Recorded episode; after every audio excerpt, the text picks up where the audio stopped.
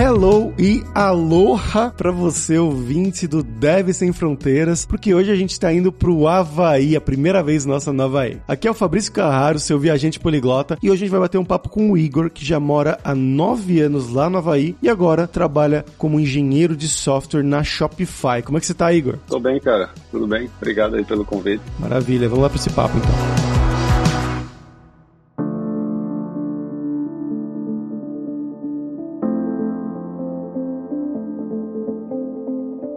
Gente começar aqui agora, eu queria que você contasse um pouquinho do seu background pra gente, né? Então, de onde que você é no Brasil? O que, que você fez da sua carreira, né? O que, que você estudou? E um passo a passo também, mais ou menos, até você chegar aí no Havaí. Eu sou de João Pessoa, na Paraíba. Cresci lá, nasci e cresci em João Pessoa. Eu cresci muito próximo a computadores, a desenvolvimento, nunca joguei muito videogame, então acho que minha, minha introdução aí no mundo de computação foi, não foi talvez não tão comum quanto a maioria, mas, então, cresci em João Pessoa, desde criança eu velejo de windsurf, eu era moleque que tava sempre na praia, surfando, velejando. Quando eu entrei na, na universidade, eu estudei no Cefet, que hoje se chama IFPB, mas na época era Cefet, e eu entrei num, num curso de telecomunicações, porque eu sabia que eu gostava daquela área mais de exatas, mas ainda não, não sabia o que eu queria fazer da vida. Quando eu entrei nesse curso, uma das primeiras disciplinas era introdução a algoritmos, com Pascal na época, e eu curti muito programação. Gostei muito dessa ideia de você fazer um, um softwarezinho do zero e, e ser algo útil para alguém. Então, imediatamente no próximo semestre eu troquei no curso no, no Cefet, no IFPB, para sistemas para internet e essa foi minha graduação lá. Foi quando eu aprendi tudo sobre programação, linguagens, me, me envolvi um pouco com a comunidade open source, que foi o que me fez me apaixonar pela, pela área de software mesmo, esse, essa colaboração de você poder ver o código desse software que você usa, das linguagens que você usa e o pessoal te ajudando nos grupos de e-mail, no, no IRC. Então, eu curti muito, eu ia para conferências nessa época de, de, universidade. E logo depois que eu me formei, eu me mudei para o Rio de Janeiro, fui trabalhar na Globo.com e passei dois anos e meio lá trabalhando com desenvolvimento web. Na época na universidade eu conheci Python, apesar de não ser uma linguagem usada na universidade, mas os colegas do, do curso e as conferências que a gente ia eram bem voltadas a essa linguagem, desenvolvimento web. Então eu acabei conhecendo o pessoal da Globo e fui trabalhar lá. Eles estavam muito Python, fazendo uma migração grande para uma plataforma feita em Python. Trabalhei com web lá, trabalhei com, com vídeos também, com live streaming. Você estava em qual parte da, da Globo trabalhando? Em qual projetos? Eu entrei na Globo na área de entretenimento, para desenvolvimento web. Eu trabalhei num projeto que chamava Projeto Novelas, que a gente fez a plataforma de sites das novelas de entretenimento da Globo. Eu passei mais ou menos um ano na área, nessa área de entretenimento e depois eu transferi para a área de web media, para trabalhar com live streaming. A gente fez um, um Big Brother, fez um campeonato de, de futebol, Premier Football Club. Então eu trabalhei um, um, na área de web media, tem uma variedade de tecnologia, né? era uma tecnologia de, de, vídeo que não é mais tão usada hoje em dia, é Flash, né, que nem existe mais, mas ainda era usada lá quando eu estava lá. Tava começando a, migrar na minha época. E era um pessoal muito bom, cara. Então isso foi meio que me atraiu para a área de web media. Pessoal que usando tecnologia nova, sabe, é, explorando, você tinha contato com ponta a ponta do stream, porque a Globo tem um data center, então a gente tinha uns servidores dedicados, né? a gente instalava encoders físicos e configurava os servidores e trabalhava no player, trabalhava no site que servia o player. Então era muito interessante trabalhar com essa área de vídeos lá. Então depois de uns dois anos na Globo, meio que dois anos e meio, eu comecei a tive essa curiosidade de morar no exterior, né, trabalhar no exterior e comecei a procurar alguma coisa ali mais mais ou menos na Califórnia que eu gosto muito de praia e tal, então eu tentei procurar algo na costa, né? E por acaso eu achei essa vaga para desenvolvedor web com Python, Django, que era exatamente o que eu usava no Havaí, uma cidadezinha chamada Kailua. E sem nem pensar eu apliquei, né? Ah, o pior que pode acontecer, se tudo der certo, o pior que pode acontecer é eu passar alguns meses no Havaí. Eu já estava já tava casado, né? Eu fui pro Rio de Janeiro com a minha esposa já. A gente conversou, e aí, se rolar, vamos se mudar para Havaí? Ela, bora, topou. Então, fiz entrevista, era uma empresa bem pequena, é, chamada Real Geeks. Eles patrocinaram o visto, que demora alguns meses, né, para sair. Isso era o que? Fevereiro, março. Aplica pro, pro visto de trabalho em, em abril, só, só foi sair em outubro. Então, né, nessa, durante nesse período eu fiquei mais um tempo na Globo, saí, passei um tempo em João Pessoa com a família e, e a gente se mudou aqui pro, pro Havaí para trabalhar nessa startup. E eu fiquei com eles há uns, uns seis anos e meio. Passei um, um tempo com eles. Eu cheguei, era, eram cinco pessoas na empresa, uma empresa bem pequena. A gente pode falar mais sobre a Rio alguém que quiser entrar nessa área. Foi muito interessante a experiência. Não, com certeza a gente vai falar mais, mas para a gente começar, né, como é que foi o processo seletivo da empresa? Como é que você achou que foi? Por ser uma empresa americana, né, mesmo Havaí sendo um pouquinho longe da costa ali da, da Califórnia, onde você estava pensando em ir, mas é uma empresa americana, afinal, né? Você achou complicado? Então, essa foi, um, foi bem informal, né, porque a empresa era, era basicamente um, o fundador era um, é uma empresa na área de imóveis, né, real estate. Então, o fundador era um corretor bem sucedido que ele tentou fazer um site para ele e acabou contratando um programador para fazer um site para ele. Então ele, ele, gostou do produto, o pessoal começou a perguntar, então ele decidiu criar essa empresa de tecnologia para fazer site para corretores de imóveis. Então ele montou essa empresa e tal, e era muito pequena ainda. Então eu tinha basicamente os dois fundadores, né?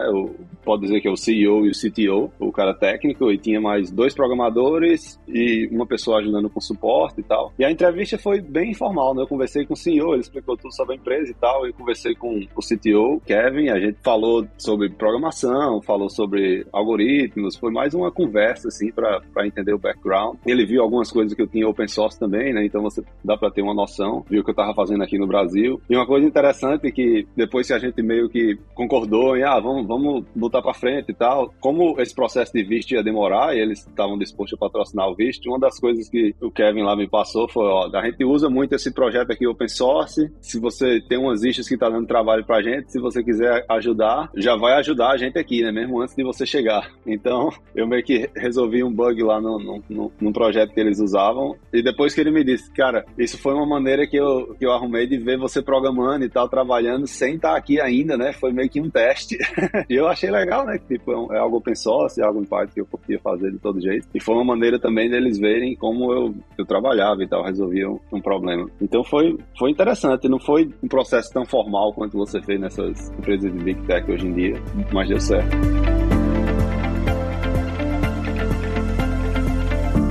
Como é que foi essa chegada aí no Havaí, cara? Imagino que deve ser uma coisa diferente, né? Mesmo, bom, você é da praia lá, né? Da Paraíba, falou que fazia windsurf e tudo mais, mas é um lugar considerado paradisíaco, né? Por muitas pessoas, o Havaí. Como é que foi essa chegada? Tanto na questão burocrática, né? Mas na questão das primeiras impressões da ilha. Olha, para mim, mesmo vivendo a vida toda na praia e tal, para mim foi bem chocante. A beleza desse lugar é, é algo que chama muita atenção. Essa contraste de, de de ser uma ilha e ser uma ilha vulcânica, né? Então você tem essas montanhas gigantes em contato já com aquele mar paradisíaco, né? Aquela água clara e tem umas... Quando você chega no aeroporto já tem meio que aquele clima do Hawaii, né? Tudo florido e tal, aloha. Mas a rua que você sai do aeroporto para a cidade que a gente tá aqui em Kailua é um visual assim incrível. Você atravessa um túnel na montanha e de repente você sai desse túnel e você vê aquele... Parece que você tá no topo da montanha e você vê toda aquela praia lá embaixo, umas ilhazinhas que tem no mar na frente. Então, eu me lembro de eu, tá, eu ficar completamente chocado, assim, com a,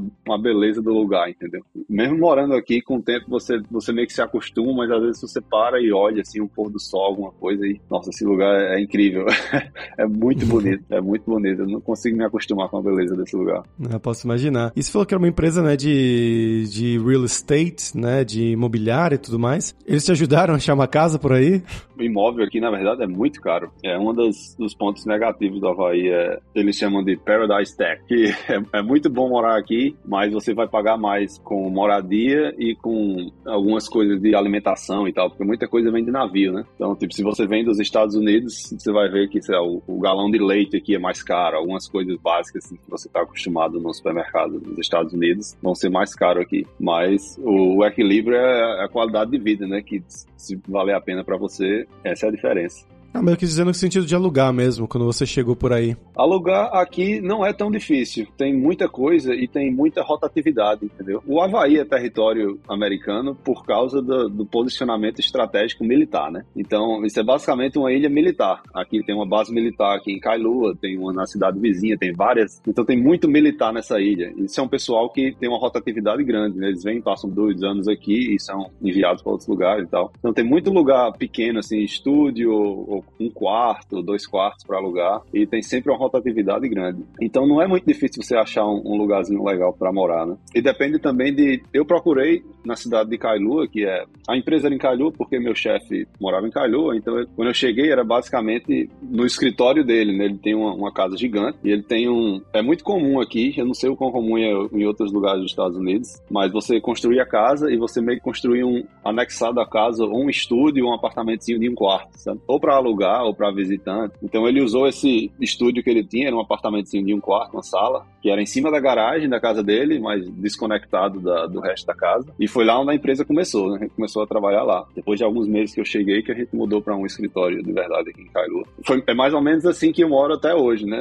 Uma casa de alguém é anexado, mas totalmente conectado, e a gente aluga um, um apartamentozinho de dois quartos. Por ser uma cidade pequena aqui em Kailua, não tem muito prédio, né? Não tem muito condomínio e tal. Então é mais, é mais comum você achar esses estúdios ou esses apartamentos de um quarto que são, na verdade, uma, uma casa, né? Não é, um, não é um apartamento. Uma questão interessante disso que você falou, que aí são pessoas, muitos militares e tudo mais, e também pessoas, imagino, que estão aposentadas, né? Americanos aposentados que querem viver num lugar bonito, na tranquilidade. Com isso em mente, dá para fazer muita coisa? Tem muita diversão? Tem coisa para fazer? Ou é uma cidade de velhos, entre aspas? Não, não é uma cidade de velhos, não. Faz sentido mesmo. Você vê muita gente aposentada e tem umas vizinhanças, assim, principalmente as mais caras, que muitas casas o pessoal não mora o ano inteiro, né? Tipo uma mansão que alguém que tem muita grana, que tem várias casas, mora ali, sei lá, passa uns seis meses, mora ali no verão e tal. Mas é, é um lugar onde é, tem muito esporte. Se você gosta de esporte ou qualquer coisa outdoors, tipo, tem montanha e tem mar. Então você vê de tudo aqui. É, é interessante que o Havaí é um lugar onde se dorme muito cedo. Às vezes até é inconveniente, porque você quer sair para jantar de nove da noite e já não tem quase nada aberto. Se você chegar na, na praia, nos parques de seis da manhã, já tá cheio de gente correndo, pedalando, surfando, fazendo esporte. Então tem muita gente jovem, muita gente que vem ou pelo esporte, né, ou pelo surf, windsurf ou qualquer esporte que você curta fazer, ou é muito comum também você ver jovens que vêm para a universidade aqui só para passar um tempo no Havaí entendeu? Então, isso causa também muita rotatividade por causa disso. O pessoal bem jovem, passa, arruma um emprego qualquer e, e, e estuda aqui, na universidade daqui, para passar um tempo. Tem muita coisa para fazer, cara. Se você gostar de esporte, se você gostar de coisa. E como cada ilha tem uma certa característica diferente, é muito comum você, ah, vamos passar o final de semana em, em Maui. Você vai para Maui, faz, faz uns hikes, faz alguns passeios, vai, vai surfar. Eu, eu faço canoagem, eu faço muita corrida de canoagem aqui. Então eu vou para outra ilha e tem competição, eu passo o final de semana lá e tal. Eu acho que muito interessante, tem, tem muita coisa legal para fazer aqui. E aí você tá comentando da, da, empresa, né? Que você trabalhou lá por três anos, você disse, nessa primeira empresa? Na Rio Geeks eu fiquei seis anos, pouco mais de seis anos. Seis anos, é bastante coisa. Bastante tempo, é. Basicamente foi o... Você foi, entrou como, como um sênior e você chegou ao nível máximo que dava para chegar na empresa? Sim, é assim, eu diria que a gente não tinha muito esses títulos, né? Porque só tinha, sei lá, três programadores, então quando eu cheguei, a gente meio que dividia, porque o produto, se você é um corretor de imóveis, você paga uma mensalidade, você tem acesso a um site, você meio que customiza ali o visual, e você tem acesso a um, um CRM, onde você controla todos os contatos que se registram no site, que estão olhando propriedade naquela região. Vão, aqueles contatos vão acabar caindo no seu CRM, aí você entra em, é, em contato com ele, né, com aqueles leads, e tenta ajudar, né? vender uma casa, ou às vezes estão tentando vender ou comprar. Esse CRM era feito em Rails e o site, a plataforma do site, era feita em Django. Era um projeto em Python, Django, que servia todos os sites. Então eu entrei para trabalhar nessa parte dos sites. Passei um tempo trabalhando lá, mexi um pouco com infraestrutura. Quando eu cheguei, a gente estava servidor dedicado no Rackspace na época. Então trabalhei um pouco com DevOps, é, configurei redundância, a gente acabou migrando para AWS tal. Então meio que eu fiz um pouco de tudo, né? Trabalhei na parte do site, trabalhei um pouco com API APIs, a gente começou a integrar com outros sites e outros CRMs. Eu passei um tempo trabalhando nessa parte de integração também. Então, era meio assim, né? A gente precisava fazer alguma coisa e quem era mais expert naquela área, com o tempo a gente foi contratando mais alguns desenvolvedores Ruby também para trabalhar no CRM. Então, ficou meio que dois times ali, cada um nesse, um mais no site, outro mais no CRM. A gente fez um sistemazinho de, de billing também, de, de cobrança segurança e tal, para gerenciar os clientes da gente. Não tinha muita hierarquia, era, era um negócio bem, bem dinâmico, a gente só tava todo mundo sentado na mesma sala, então a gente discutia, a gente desenhava os sistemas e, e cada um sentava, fazia a sua parte e integrava. Foi bem interessante, cara, foi uma experiência muito legal. E aí qual foi o momento de sair dessa empresa para ir para a próxima? É, isso foi uma decisão difícil, cara, mas primeiro que depois de uns cinco anos trabalhando lá, o CEO, o dono da empresa, resolveu se mudar, acabou saindo do Havaí e se mudou para o Texas, tá morando em Dallas agora. Na verdade, era, já era um plano dele de, de vender a empresa, né? Porque a empresa ainda existe, mas depois de ter se mudado para lá, ele acabou vendendo para outra empresa como, como investimento e tal, mas a empresa ainda existe. Então ele se mudou para lá, ele tem uma família grande, tinha 10 filhos. Caraca. Pois é, o cara,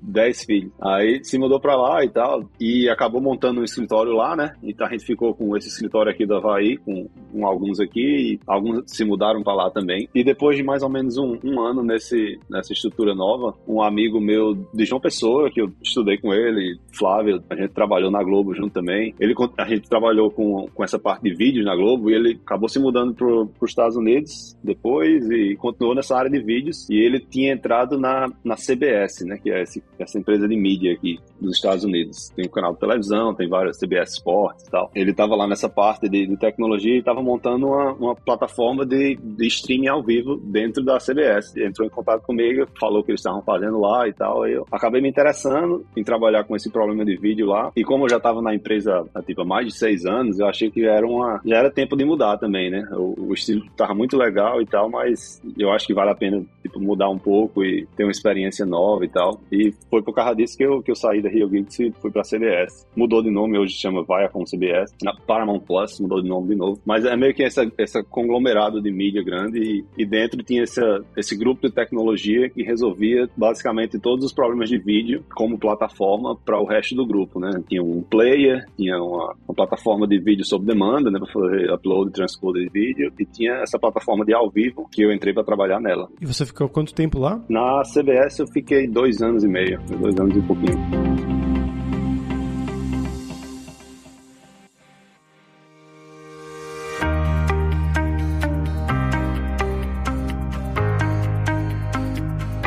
Pulando um pouquinho agora, né, pra frente, você tá atualmente na, na Shopify, né, que você falou que entrou faz um mês e pouquinho aí. Qual foi essa decisão, né, de vir pra sua Shopify, que também é outra empresa enorme, né? Você saiu da, da pequenininha lá com três programadores, mas a CBS é uma empresa gigante. Depois você foi pra Medium também, que é uma puta empresa, e agora na Shopify, que também é enorme. Como é que foram essas mudanças aí e qual é o plano? É, essas mudanças foram interessantes, porque eu tava na, na CBS, né, e acabou que a gente tava legal, a gente resol... conseguia resolver muita coisa. A gente fez essa plataforma de ao vivo, a gente fez um Super Bowl em cima dessa plataforma, que é para a empresa é o maior, maior evento que, que tem no ano, né? E aqui nos Estados Unidos é um, é um negócio gigante, o Super Bowl. E a gente trabalhou nele e tal, foi muito interessante, um projeto gigante envolvendo várias áreas da empresa. Mas essas empresas muito grandes, pelo menos na CBS, ou, ou por ser uma empresa de mídia, não é, não é uma empresa de tech, de, de engenharia, a maneira que era estruturada, a gente meio que fazia uma plataforma que entregava produtos para marcas diferentes. Né? A gente tinha clientes que eram basicamente empresas diferentes. CBS Sports é uma empresa e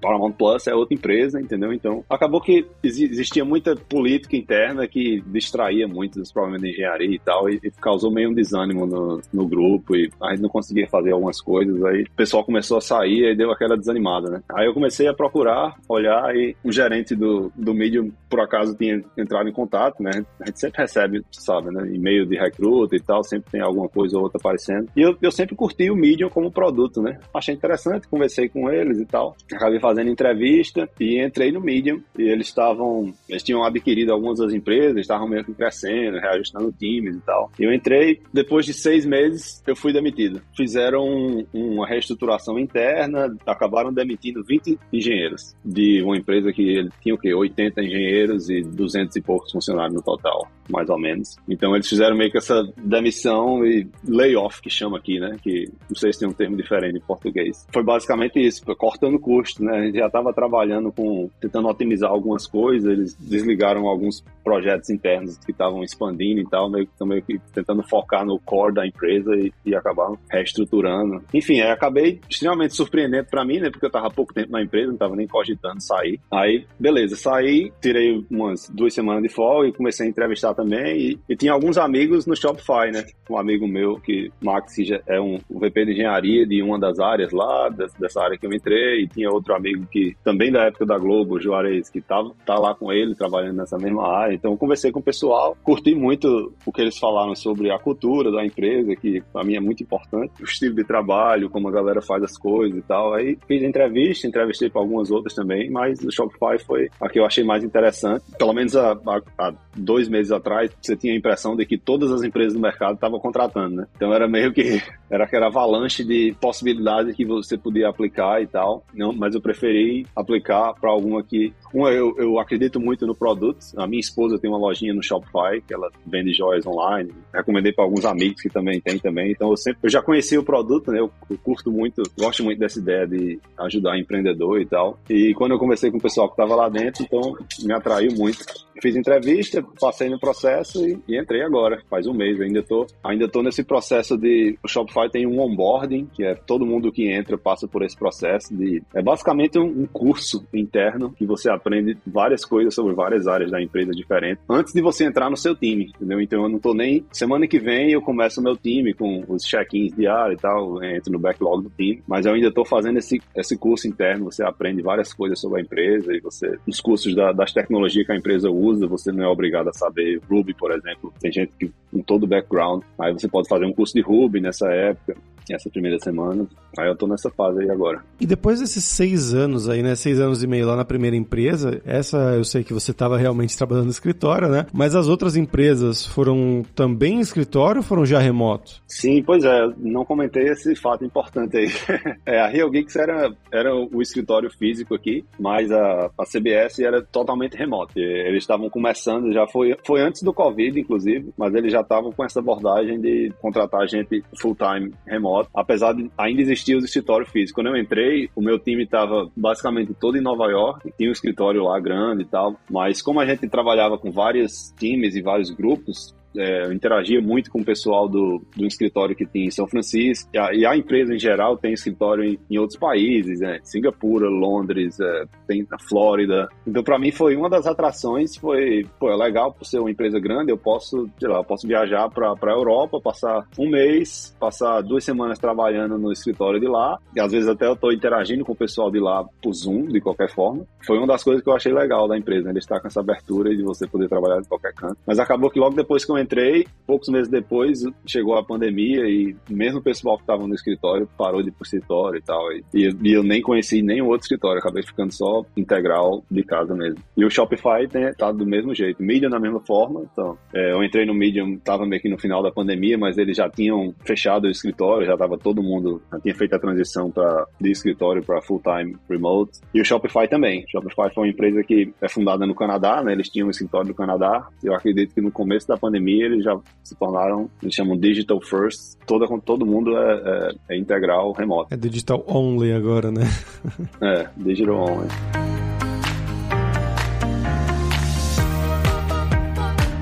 E uma coisa interessante que você comentou antes dos preços, né? Da, às vezes o leite é mais caro, a, o imposto do paraíso e tudo mais. Como é que é a questão financeira de você trabalhar no, no Havaí? Claro, depois as outras empresas foram mais remoto, como você falou, né? Então eu imagino que o salário seja o mesmo para uma pessoa do Havaí quanto para uma pessoa que tá na Flórida, sei lá. Você me corrige se eu estiver errado, claro. Mas estando lá na primeira empresa do Havaí, como é que era a questão salarial, né? De um, de um dev, um dev pleno, dev sênior, como era o seu caso, e em comparação com o custo de vida do Havaí. Pois é, isso é interessante também. Quando eu cheguei, eu era basicamente um desenvolvedor local, né? E o, o salário de tecnologia aqui da época não era competitivo com, se você for comparar com Nova York e São Francisco, né? Que são os grandes. Talvez não seja justo comparar com eles, né? Mas com certeza era baixo, ou compatível ou abaixo do mercado, entendeu? Se eu tivesse, em vez de ter vindo para Rio Geeks, tivesse ido para alguma empresa em Nova York, meu salário seria seria pelo menos 30% maior. Na época eu via como foi uma mudança motivada 100% por qualidade de vida, né? Para mim foi a experiência de morar aqui e a experiência de estar vivendo aqui esse, dia a dia. Na hora do almoço, a empresa era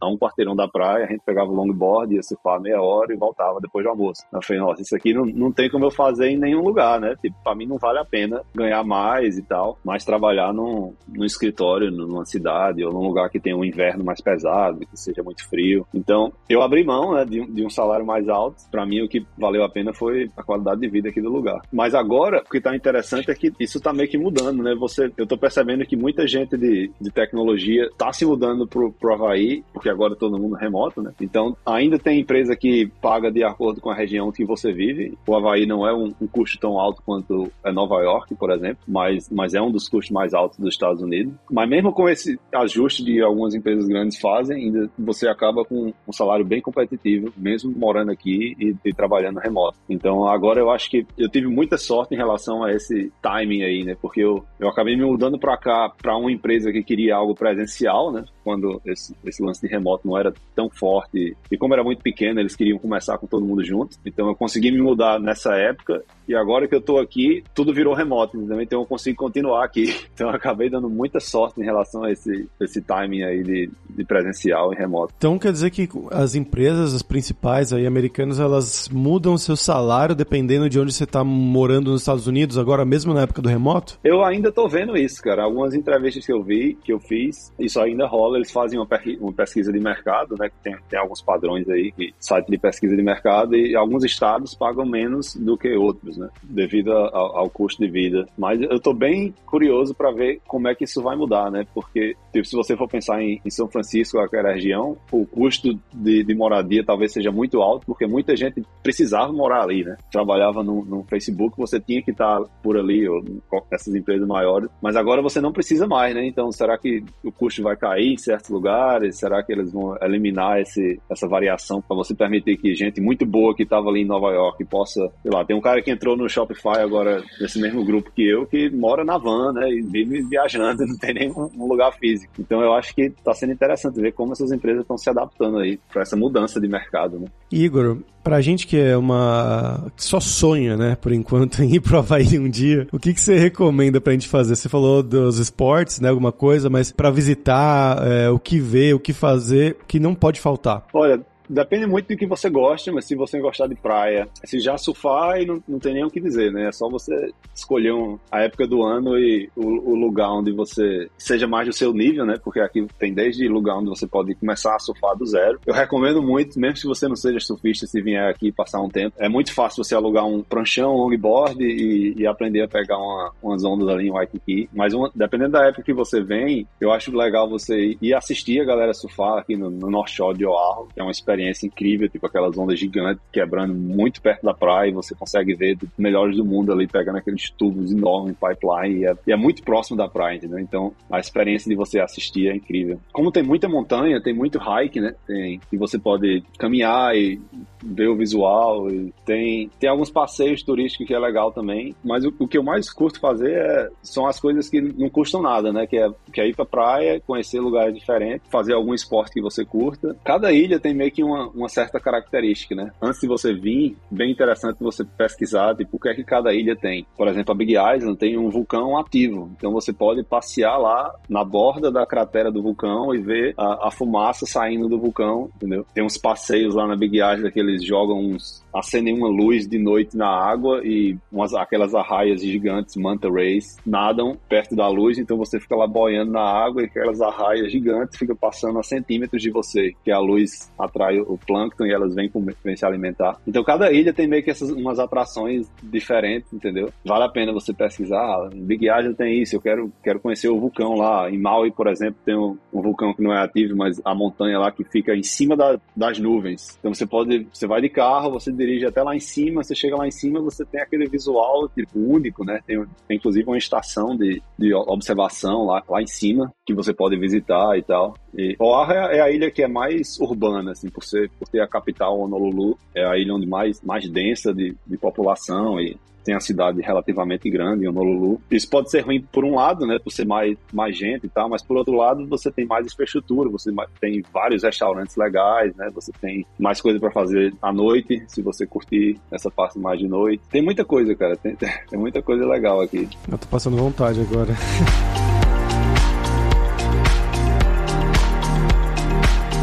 Igor, pra gente fechar, cara, agora é hora do perrengue, que é quando a gente pede pros nossos convidados contarem histórias engraçadas, gafes, micos, coisas que tem acontecido com você esse tempo aí no Havaí. Eu já passei algumas vergonhas, assim, em termos de tradução, né? Por exemplo, eu chegava aqui, eu falava inglês e tal, mas eu tinha esse contexto de inglês bem voltado à, à minha área, né, de, de programação. Na empresa eu conseguia conversar sobre todos os problemas, mas você vai, assim, no médico e eu não tenho nenhum vocabulário para descrever o que eu tô sentindo. Então você meio que, você vira aquela criança criança apontando e falando sons que não fazem sentido e procurando a tradução da, de certas coisas e tal. Então, isso foi engraçado para mim, você entrar nesses contextos que de repente você, meu Deus, eu não tenho nenhum vocabulário de carro, eu não entendo nada de motor de carro. então você vai olhar um carro, comprar um carro, vai na oficina, você não, você não consegue se comunicar direito. Essas coisas são engraçadas aqui quando você, quando você muda pro exterior. Mas faz parte, cara, é, é legal, é divertido. Sim, com certeza.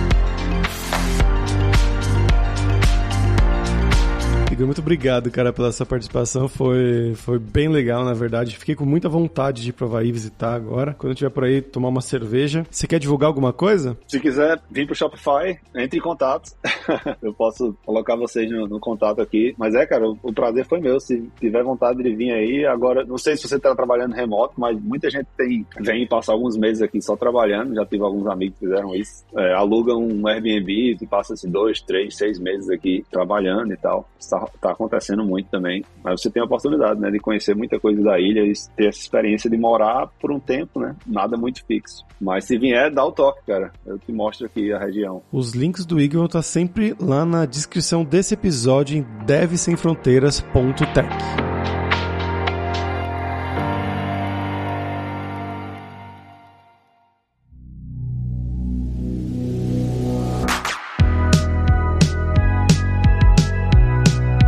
pessoal, por hoje é isso. Mahalo, que é obrigado em havaiano. Olha aí, pela sua audiência. E se você gosta do Devs Sem Fronteiras, recomende para cinco amigos, dá cinco estrelas na Apple, segue a gente no Spotify para nossa comunidade crescer sempre cada vez mais. E eu acho que depois do obrigado em havaiano, valeu.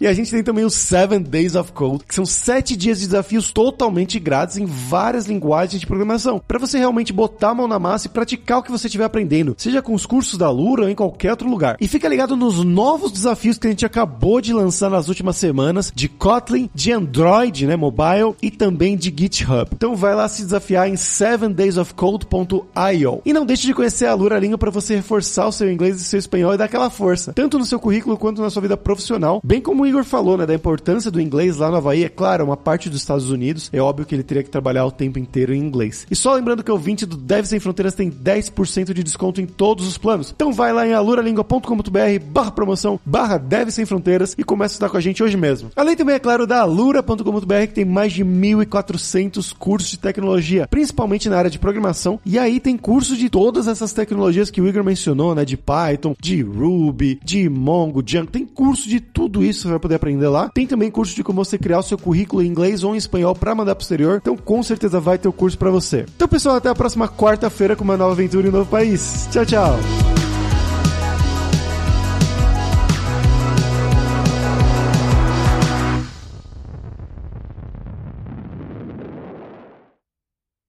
Este podcast foi editado por Radiofobia, podcast e multimídia.